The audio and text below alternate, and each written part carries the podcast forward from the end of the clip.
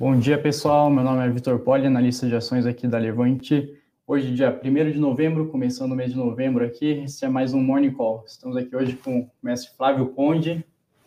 Fala aí, Flavião. Tudo bem? Vamos lá nessa segunda-feira morna, porque a gente está no Brasil entre feriados, né? Amanhã é feriado de finados, então o volume deve cair um pouco hoje, né? Tem bastante gente aí que emendou, mas Estados Unidos e Europa eh, indo bem.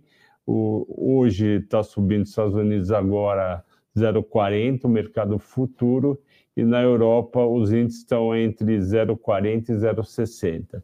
Qual que é o motivo dessa recuperação?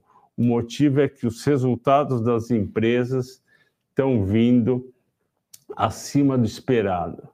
Eu vi um levantamento das empresas que divulgaram do S&P, 80% veio melhor do que esperado.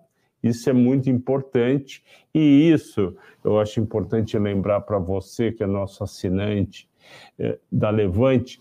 Isso é importante porque no final das contas a gente compra na bolsa resultados de empresas. A gente não compra na bolsa se o governo está se o presidente é A ou B, se o ministro é A ou B.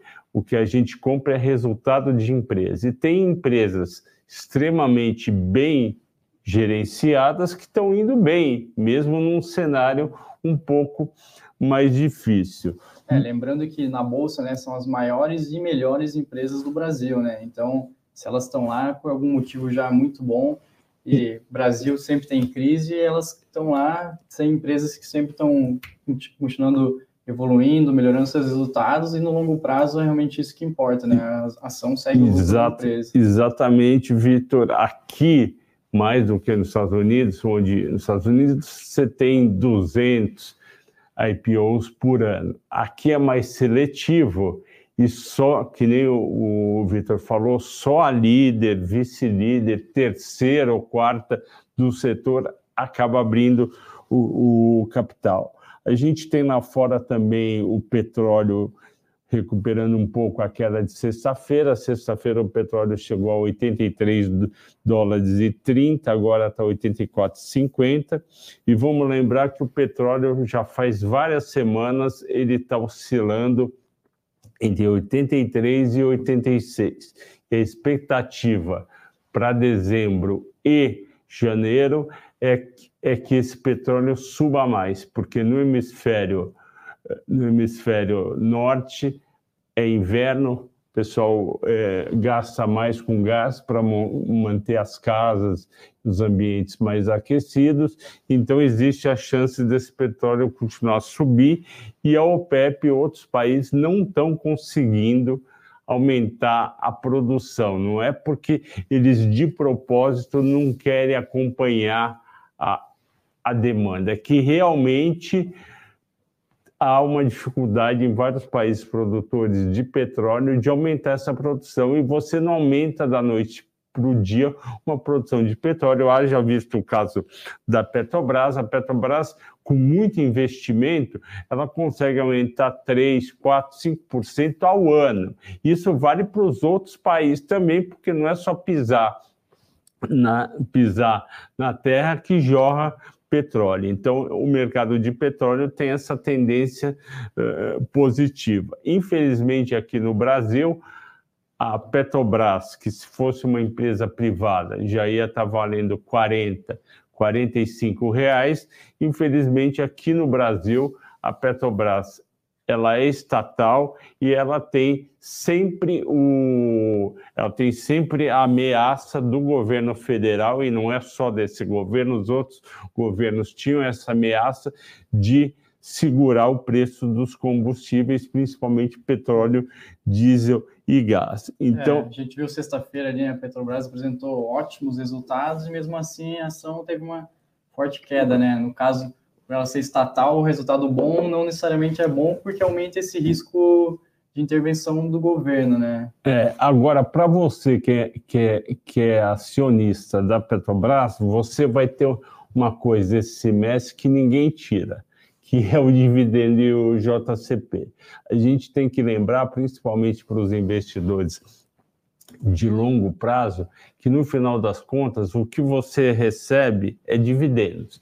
O preço você não sabe quando você vai vender e por quando. Então o dividendo é uma coisa muito boa e a boa notícia que eu te dou é que vai até, se não me engano, 5 de novembro a posição cheia, ou seja, quem, tem, quem comprar ações da Petrobras amanhã ou depois ainda tem direito a receber os dividendos de 2,43. É, se eu não posso pegar aqui bem certinho, mas se não me engano é dezembro, né, que é o pagamento. É, é o pagamento eu acho que é 15 de dezembro. E Deixa o, pegar aqui bem certo. o Vitor está olhando até quando a pessoa pode comprar e ganhar. Aí você fala, é, é mas a ação pode cair. Pode, mas todas as ações podem cair, é muito melhor estar tá numa que vai pagar quase 10% de. É, a posição é dia 1 de dezembro, então você tem que ter a posição do dia 1 de dezembro. Ótimo. Então fica a dica para você que está prestigiando ao vivo o nosso Morning Call nesse dia 1 de novembro, entre feriados. Você parou seu feriado, está tá nos acompanhando. Eu, Vitor, agradecemos a você e todos que estão assistindo. Então, fica uma dica muito importante. Até dia 1 de dezembro, você pode comprar ações da Petrobras e receber os dividendos. É, o pagamento é dia 15. Só acho que um ponto importante falar também é não se deve comprar ação só por causa do dividendo para você vender depois. E tem o reajuste na bolsa. Então, se você recebe, digamos, a ação está 10 reais, você recebe um de dividendo, ela tem esse reajuste e vai para 9. Se Isso. você revender depois a 9, você comprou a 10, recebeu um, vendeu a 9, fica no 0 a 0. Então você só deve comprar ação se você tem essa expectativa de uma continuidade de dividendos, Exatamente. então não comprar apenas para uma distribuição de dividendos. Aí isso não faz sentido essa, essa compra. Não, não faz sentido, mas vamos ficar de olho em Petrobras durante o mês que ela pode exagerar para baixo. Um, uma outra commodity muito importante que você tem que acompanhar todo dia, e, e eu coloco no áudio que eu gravo para o Telegram da Levante e também para os assinantes da série que eu faço, o High Alpha e o Melhores Ações, que é o seguinte: o minério está caindo hoje 3,6% a 103 dólares e 40 centavos. Por que, que é importante comprar minério todo dia? Porque o minério é 60 a 65% da receita trimestral da Vale. A Vale, que é uma baita empresa, que é, foi é bem gerenciada nessa parte comercial, ela teve aqueles problemas de barragem, que é muito lamentável, mas na parte comercial ela vai muito bem. Ela depende do preço do minério de ferro que é feito na China. Esse preço bateu 230 dólares em, acho que foi 14 ou 15 de julho. 230 dólares. Hoje está 103 dólares. O que, que significa? Significa que a bolha do minério de ferro, o ciclo de alta do minério de ferro terminou. Terminou. Vocês devem estar lembrados que o minério de ferro estava em 90 dólares pré-pandemia, veio a pandemia, os chineses investiram bastante em infraestrutura para a economia não cair, houve uma demanda gigante por minério de ferro, inclusive para esse monte de lançamento imobiliário que está dando problema com a Evergrande agora, e houve, houve esse mini ciclo que fez o minério de ferro ir a 230 dólares e o aço seguiu junto. E agora a 103 dólares, a, a, a Vale também caiu bastante. Então, Vale e Petrobras estão em momentos diferentes do ciclo. A Vale está tá, tá, tá com o ciclo do minério embaixo e a, a Petrobras está com o ciclo do petróleo em alta.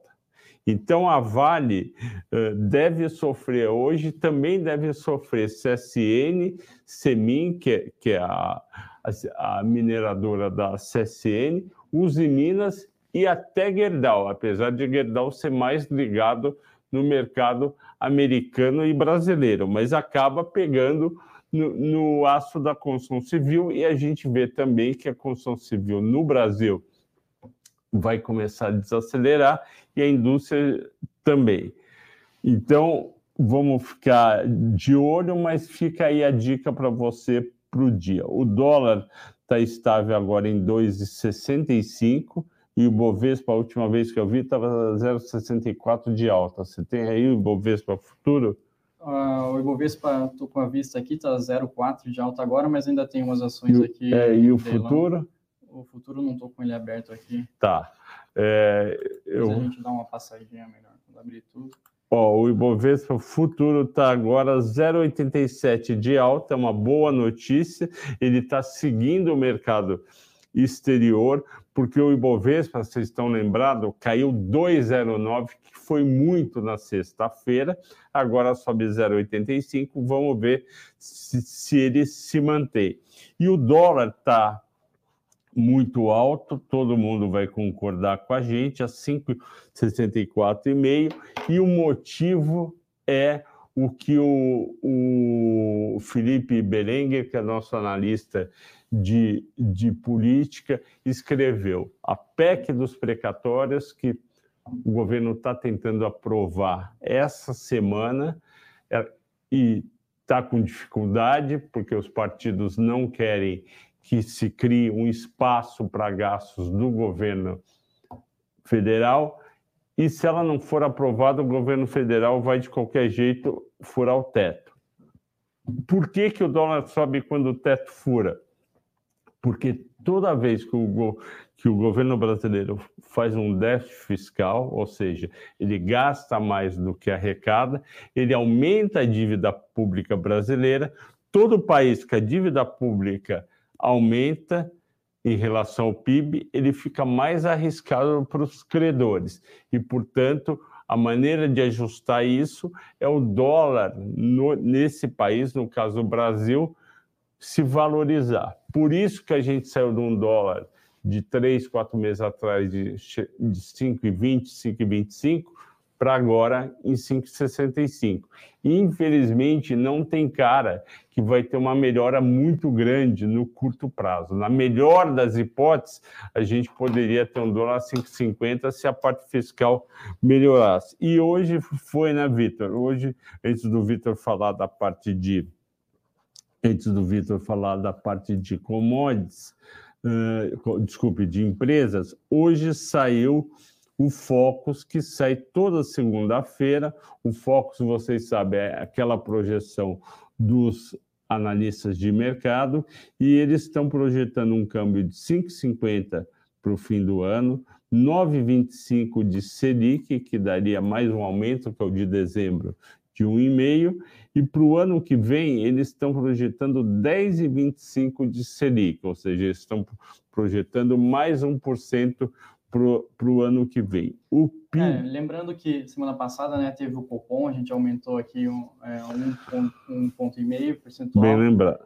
É, da taxa Selic, né?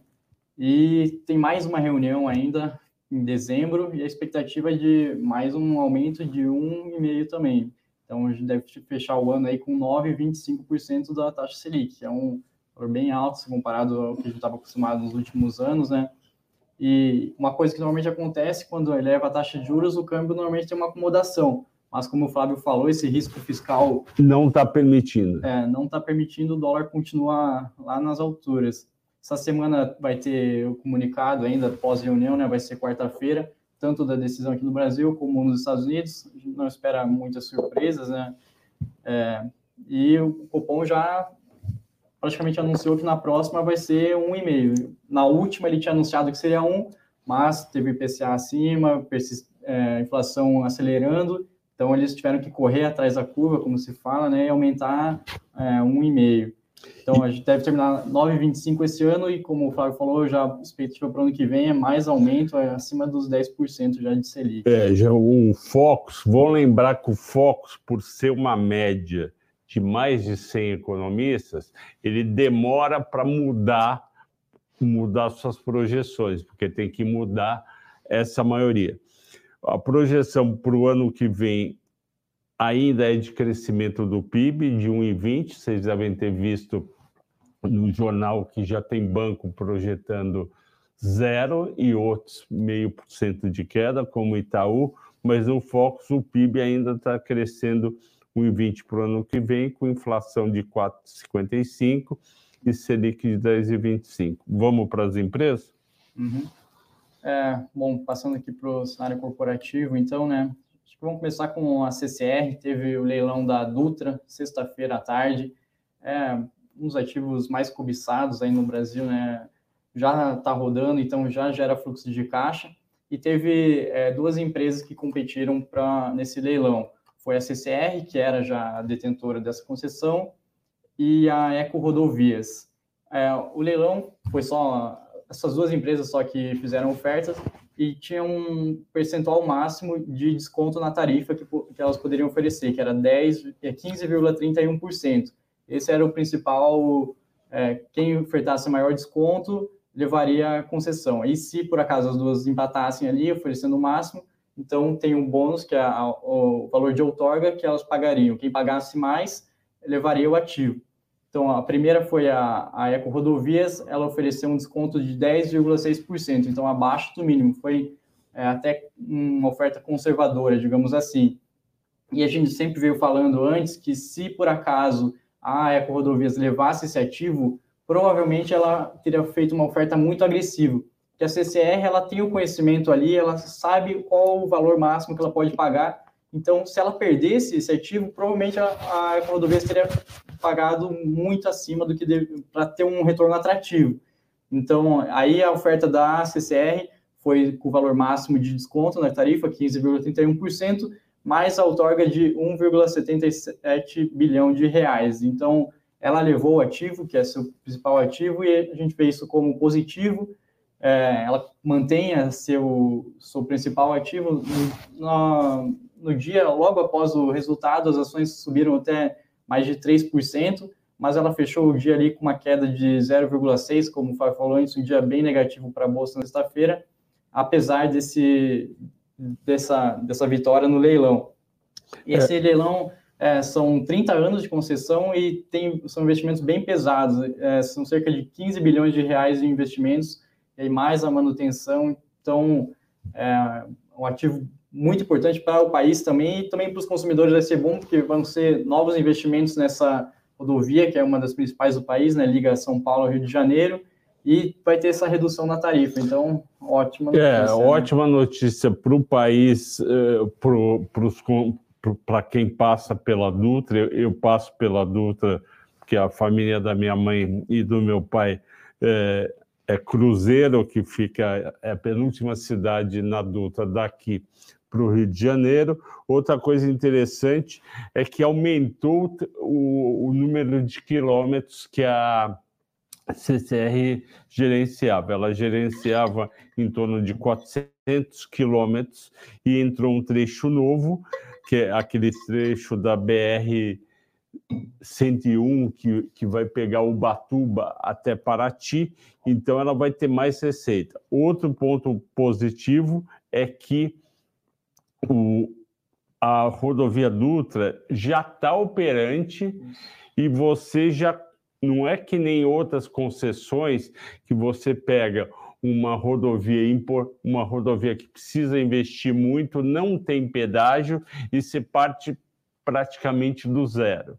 Por isso que o, o ativo é tão importante, tão positivo para a CCR e em 2020, esse ativo, a nova adulta, representou 12% do EBITDA consolidado do grupo. Então, para quem tem CCR na carteira, a notícia é muito, muito boa, muito importante. Se a gente não tivesse num momento negativo do mercado, o mercado não está querendo tomar risco, esse papel tinha subido 5, 6% fácil caiu um pouquinho porque o dia estava difícil. Bom, avançando aqui também é, para o resultado da Irani, ela soltou o resultado sexta-feira de manhã, antes da abertura, como teve bastante resultado na quinta-feira à noite, bem importante, a gente não comentou muito sobre ela. É, a Irani é uma empresa de papel e embalagem, então está bem beneficiada agora pelo ótimo momento vivido pelo setor, é, bastante delivery, bastante entrega de e-commerce, aquelas caixas de papelão, aquela embalagem de papel, isso é, é o que ela faz. Então, demanda bem aquecida, ela está bem beneficiada. foi um resultado muito forte, teve aumento na receita, no EBITDA, no lucro e nas margens também. Seu principal custo são as aparas, que é aquele papel reciclado que o catador pega, depois ele vende, então a companhia compra esse papel para reutilizar. Esse, essa para também teve um aumento do ano passado para esse ano, só que agora do segundo tri para o terceiro tri ele teve uma queda. E o preço dos produtos da Irani, que são as embalagens, continuaram no mesmo patamar de preço. Então, isso aumentou bem sua margem bruta ali e aumentou todo o resto da margem também foram beneficiados por essa redução nesse trimestre das aparas. A receita principalmente aumentou por conta do aumento dos preços, como eu falei agora, demanda aquecida, apesar da produção dela estar tá estável, porque ela está no máximo da capacidade ali já. Então, ela tem um projeto Gaia, que são diferentes projetos ali que ela está investindo para aumentar a capacidade, é, reduzir custos também, são projetos com alto valor de desembolso, mas que vão trazer retornos muito bons para acompanhar no médio e longo prazo, já que esses projetos vão terminar só em 2023, 2024. São projetos com uma alta taxa de retorno e baixo risco, já que é só ampliação da capacidade, é, mudando outras coisas ali na empresa para reduzir o consumo, é, aumento na geração de energia. Então, são projetos com baixo risco que trarão retornos para a companhia no médio e longo prazo. E no curto prazo, é esse cenário do mercado dela, ela está vendendo bastante, enquanto segue essa tendência forte de e-commerce, delivery, é, até comida, assim, tudo que utiliza o papel, é, embalagem de papel, papel ondulado, papelão, é o que ela vende, então tá, a demanda está muito forte. Também tem essa tendência do mercado de substituir é, o plástico, né, de uso único, que não faz muito sentido, por muito, por embalagens de papelão e papel. Então, ela também está sendo bem, muito beneficiada por causa disso. Então, como a gente falou, foi um ótimo resultado, mas por conta do dia negativo na sexta-feira, também teve uma queda, apesar desse ótimo resultado. Teve um momento no dia que ela estava subindo bem ali, mas fechou com uma queda 0,93%. Deixa eu ver como ela está hoje. Hoje está tá subindo. Hoje, um dia positivo aqui para a Bolsa, né? Eu acho que ela está subindo 1,40. É, Bovespa tudo aberto aqui agora, subindo mais de 1%, então começando novembro pé direito aqui, né? Esperamos que seja um mês de recuperação, já que os últimos foram bem difíceis. Então, vamos ver. Até entrando aqui na tem uma pergunta aqui do Vini, já se teremos rally de final de ano. Complicado, né? O cenário tá é, vi, Vini, é, eu eu torço todo dia para ter rally de fim de ano desde agosto. Só que a torcida em investimentos normalmente eh, não dá certo. O que, que acontece? A gente tem o quarto trimestre como o trimestre mais positivo da Bolsa nos últimos 5, 10, 15, 20, 25 anos. Porque o rally de fim de ano, que você perguntou, esse rally tem muito a ver com a expectativa mais positiva para as vendas de fim de ano e também porque o pessimismo que normalmente ocorre entre maio e, e setembro pode ter terminado. Entretanto, neste ano de 2021, a gente teve um rally justamente no segundo trimestre. Se você pegar o gráfico, eh, o gráfico aí na sua tela, você vai ver que o pico do mercado é dia 7 de junho a 130 mil pontos e uns quebrados. Esse é o pico do mercado. Até lembro que eu conversando com o Bruno Benassi, que vocês conhecem bem, que é o chefe da análise, ele perguntou para mim, fala, você não acha que está esticado demais? E eu fiquei pensando na época que podia estar tá esticado demais, só que o que detonou todo esse processo de realização, porque a gente caiu de 130 mil pontos para 105 mil pontos agora, foi o seguinte: começa o, o Bolsonaro é, questionando a eleição o, da urna, isso no final de junho, e mandam ao mesmo tempo o pacote, a reforma tributária para o Congresso, que ia tributar 15% de dividendos e ia acabar com o JCP. E ia mexer em vários impostos, um monte de, de, de, de classes empresariais, inclusive os bancos, reclamam disso daí e começa toda, toda todo o conjunto de incertezas da segunda semana, da segunda quinzena de junho para cá e não terminou. E para piorar, começa a deterioração dos, dos indicadores macro do Brasil, principalmente a inflação.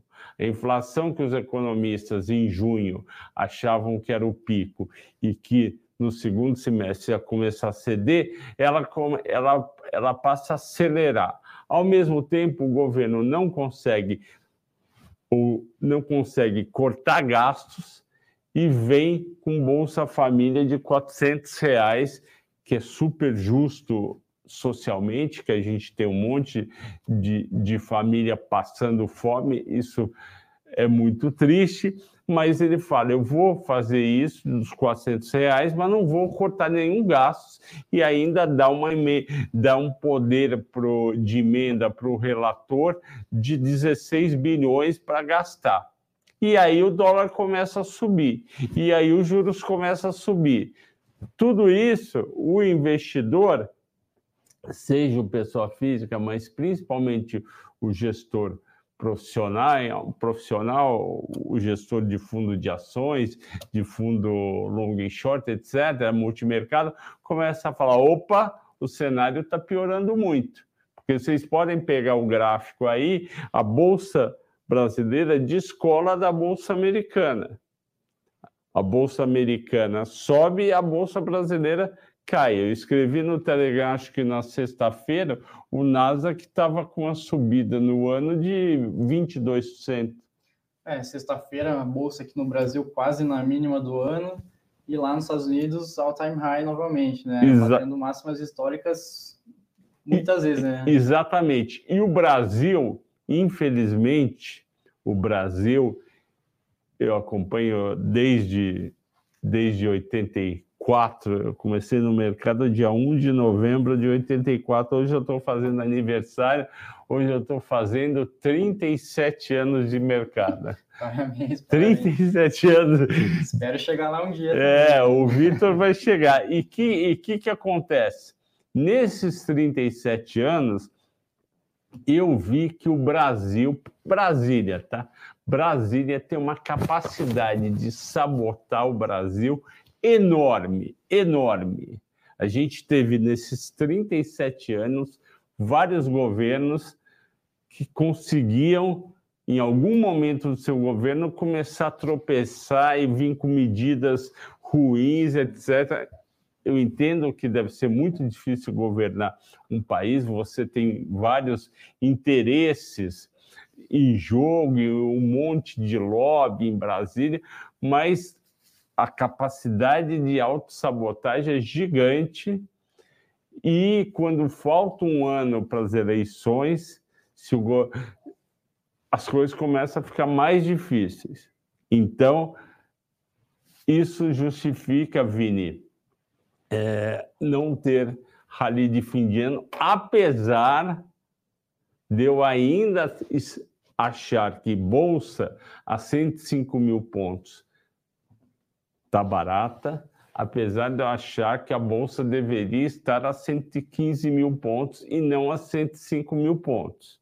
Mas eu não sou mercado e eu não faço sozinho os preços. Queria só falar de duas notícias corporativas antes de voltar para as perguntas, que saiu o balanço da Uzi Minas na sexta-feira e ele veio com destaques uh, negativos e mais importantes do que os destaques positivos que saem nas manchetes de jornal ou de sites. Então, estava lá. É, o lucro líquido da Uzi Minas cresce 821% na comparação anual. O que o jornalista errou é que a comparação que a gente faz com empresa de, de commodities não é anual, é trimestre anterior. E em relação ao trimestre anterior, a Usiminas já começou a derrapar.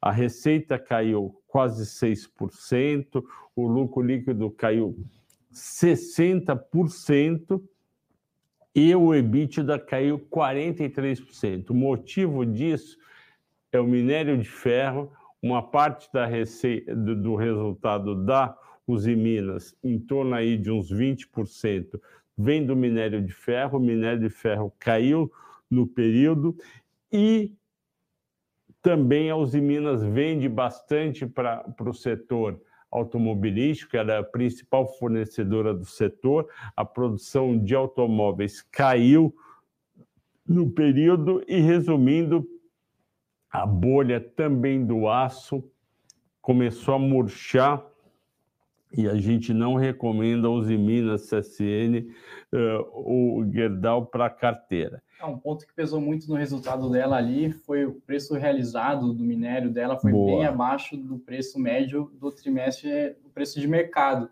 Então, o preço de mercado estava aqui, o preço realizado dela foi aqui. Já estava ruim. Agora, o que aconteceu com o preço de mercado caiu. Então, o mercado se pergunta, pô, se nesse trimestre foi acima, já foi bem abaixo, como vai ser no quarto tri desse ano?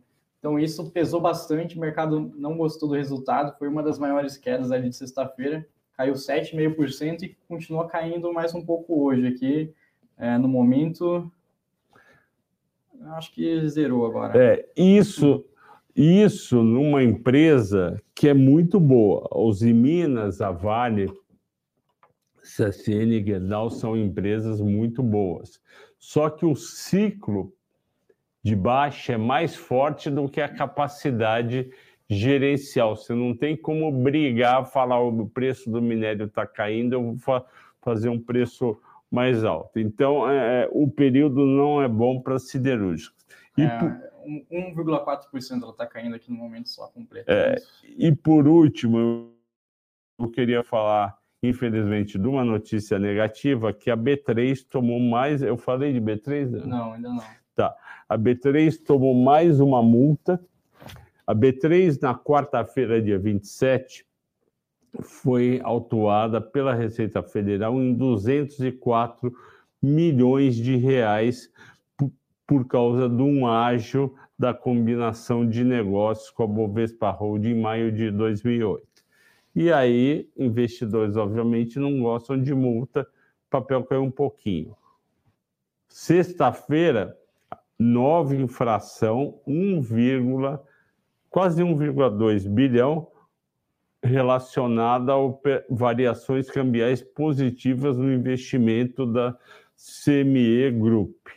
Então, a B3 vai continuar num período é, ruim, porque também os negócios, vocês veem, o IPO estão sendo cancelados, são importantes para a receita da companhia, porque é mais taxa, mais negociação. Então, a B3, por mais que a gente receba pergunta falando, você não acha que B3 está atraente, já caiu bastante? Eu não acho. Ela começou o ano a R$ 20,33, ela está 12,05, hoje ela cai 40 no ano, em um mês ela cai 9, e hoje ela sobe um pouquinho, 1,1 é gente tentando ver se cola mesmo com essa infração.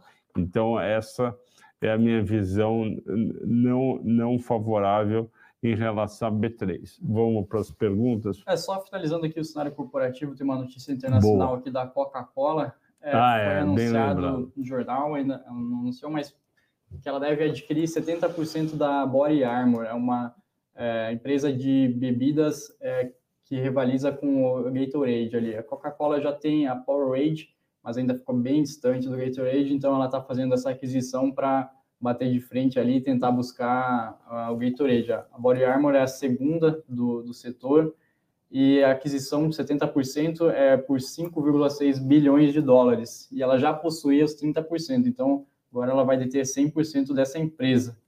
É, a gente vê essa notícia como positiva, é, ela está expandindo aí sua atuação no, nesse segmento de bebidas energéticas, Então, também a, a, o preço pago, o múltiplo pago foi abaixo do que a Coca-Cola negocia. Então, isso deve trazer uma geração de valor para os seus acionistas.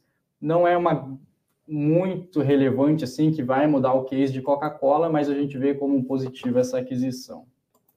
Ótimo. Bom, vamos para as perguntas aqui. É, tem uma pergunta sobre TRPL, se vai estar é, esses dividendos no dia 3. Vai ser dia 4, tá, Ronaldo?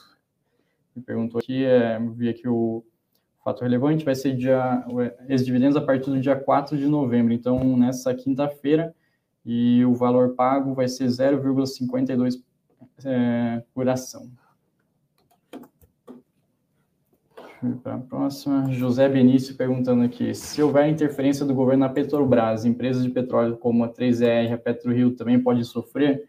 Acho que mais influencia elas é realmente a cotação do, do petróleo, não tanto a interferência. A interferência afeta muito a Petrobras, sim, mas essas outras empresas acho que é mais o, o valor do petróleo mesmo. É, o, o, que, o, que, o, que, o que afeta o setor como um todo seria obrigar a Petrobras a baixar o preço do combustível, porque aí fica difícil para as outras empresas acompanharem o preço. Mas no caso que, que você colocou e o Vitor falou bem, essas empresas elas vendem combustível desculpa, elas vendem petróleo. Então, para elas, não interessa o preço do, da gasolina do diesel interno. É, afetaria mais é, Raizen, Raizen, combustível, Grupo Ultra também. É, BR Distribuidora. É, a 3R e a PetroRio são empresas de commodities muito influenciadas pelo cenário macro, principalmente o preço do petróleo, mas também tem a parte micro ali delas.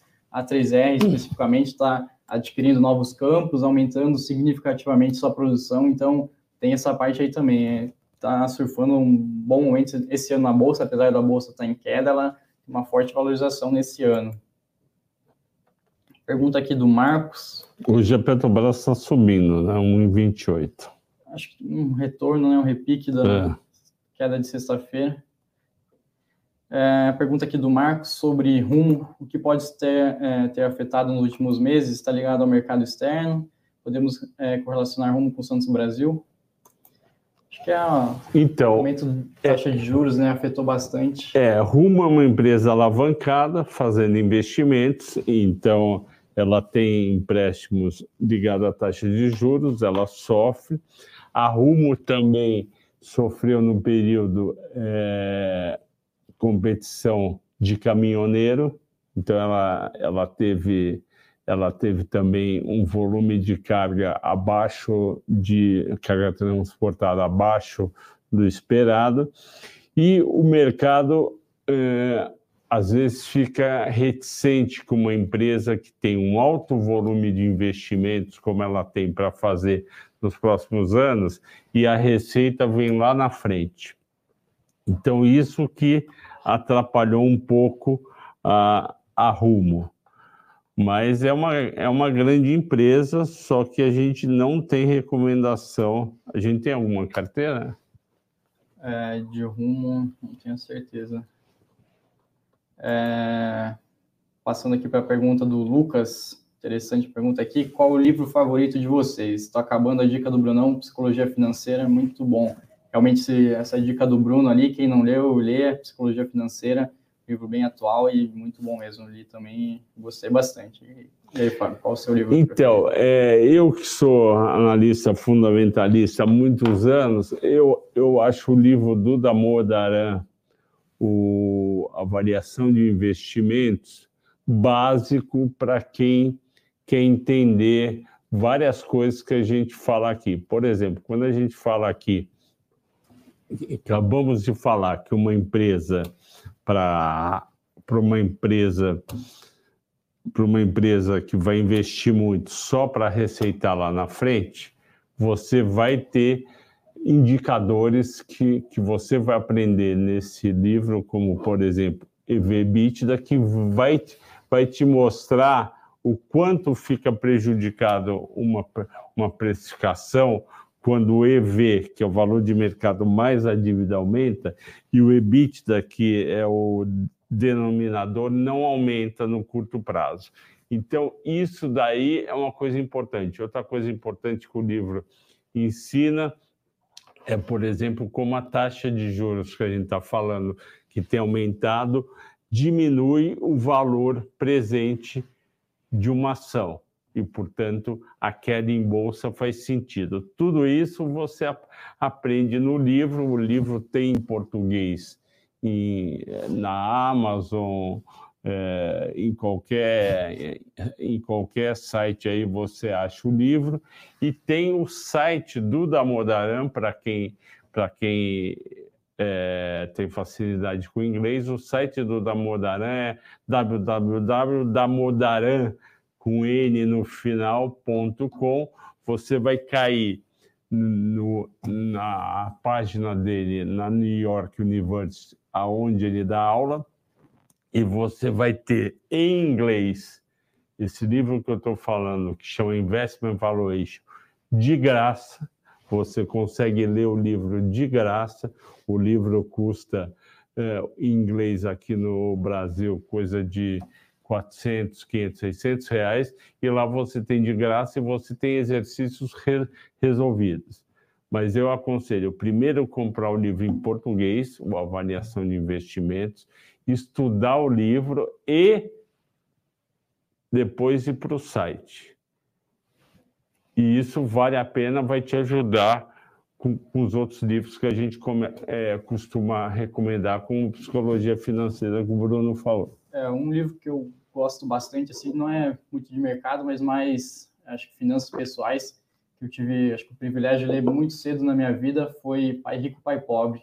Meu pai é, recomendou para mim, eu li e eu consegui absorver muito bem. E aí, essa, se você entender bem essa diferença entre comprar ativos e comprar passivos e começar isso o mais cedo possível, isso vai fazer uma grande diferença na sua vida. Bem é, colocado. Sempre recomendo para meus amigos que não são do mercado, assim, também ler esse livro é, porque eu particularmente acredito que é melhor ser um bom poupador do que um bom investidor. Se você for um bom poupador, você pode ser um investidor na média ali, fundo passivo tá ótimo se você seguir isso por muitos anos, usar o tempo a seu favor. Então, quem tem filho aí também, está começando, gosta, quer que tenha essa é, interesse pelo mercado e cuidar bem do seu dinheiro, eu acho muito importante esse livro, Pai Rico, Pai Pobre, foi um livro que, pelo menos para mim, é, mudou minha vida, assim, o meu pensamento, desde que eu li esse livro, comecei a me interessar mais pelo, tanto pelo mercado, como cuidar do meu dinheiro pessoal, né? Eu acho muito importante. É, pergunta aqui do Adilson. Senhores, o, senhor, o setor de minério está caindo. Não seria o momento de compra para quem investe para longo prazo?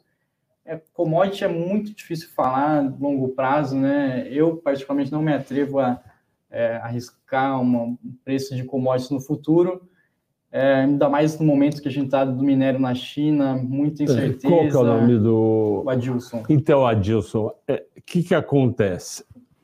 O setor é cíclico e que nem a gente fala, a faca está caindo.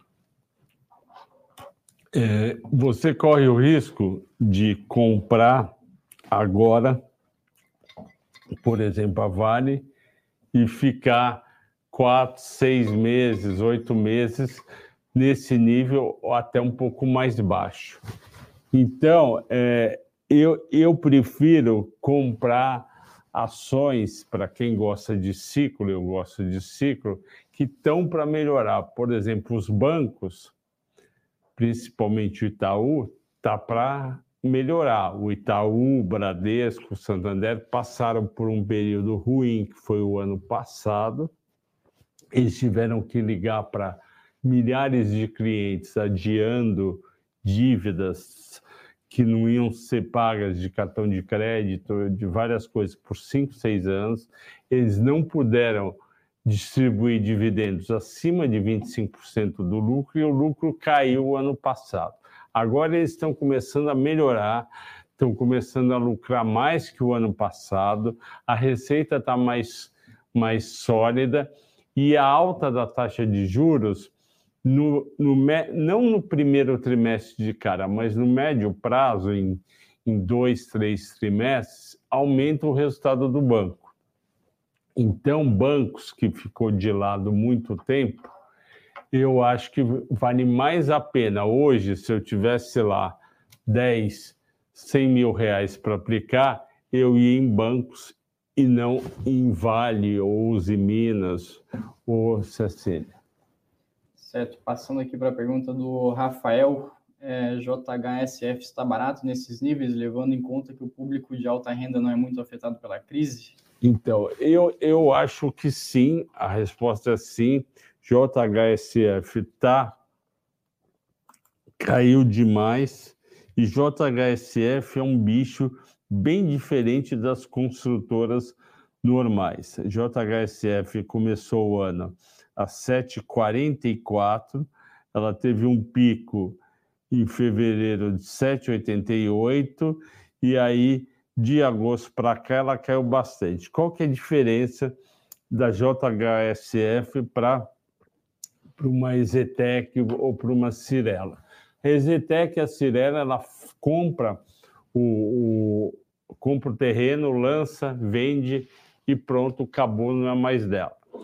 O, a JHSF é uma empresa de propriedades que são vendidas no médio e longo prazo. Então, você pega a Fazenda Boa Vista, você pega, você, que estourou de vender o ano passado, você pega aquele complexo do, do aeroporto que ela está criando privado, é tudo, é tudo projeto de longo prazo.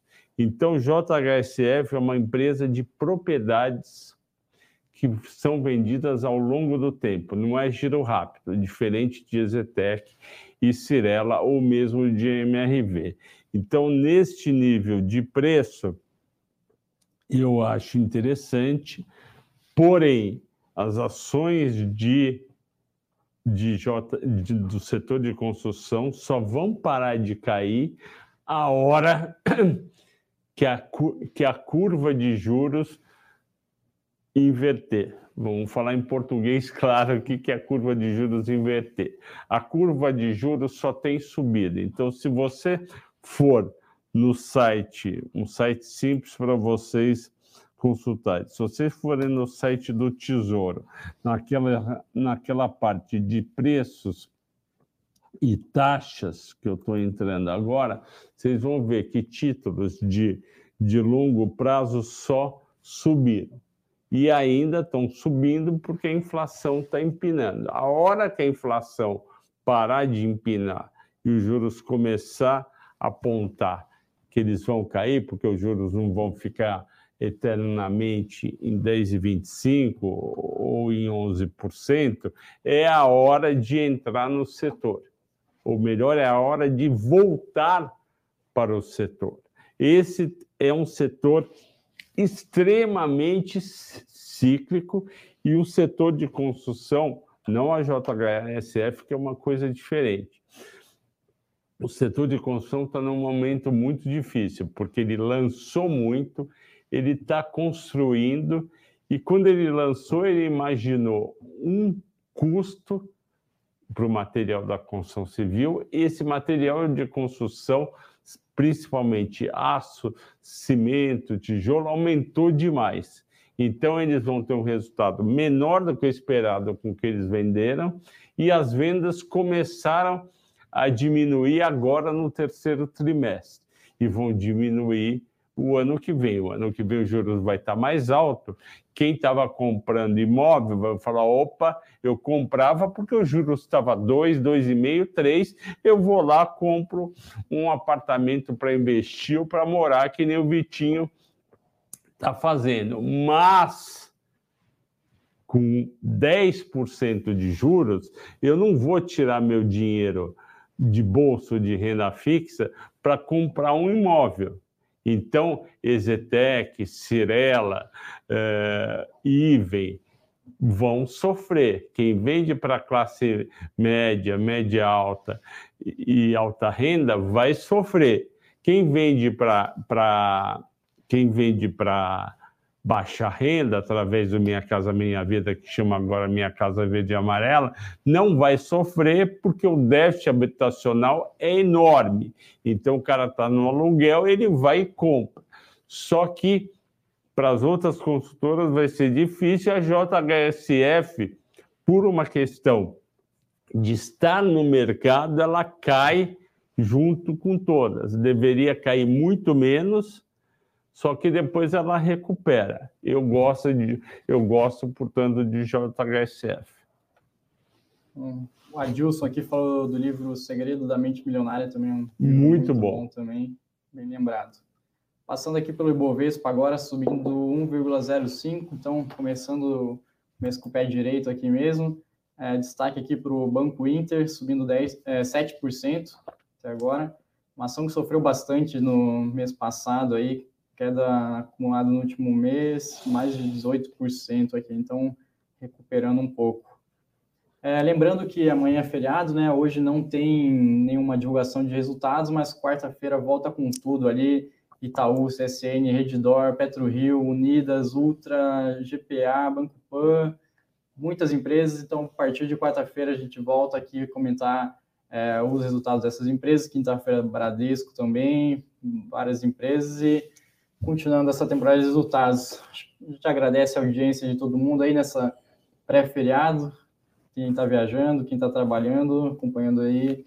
Muito obrigado pela audiência. Muito obrigado. Realmente vocês são nota 10, porque no meio do feriado um tempo horrível vocês estarem nos assistindo. A gente fica muito feliz e honrado. Bom dia a todos, bons negócios e até quarta-feira de manhã. Valeu, valeu pessoal. Vitor. Valeu, Flavião. Valeu. Um abraço. Outro.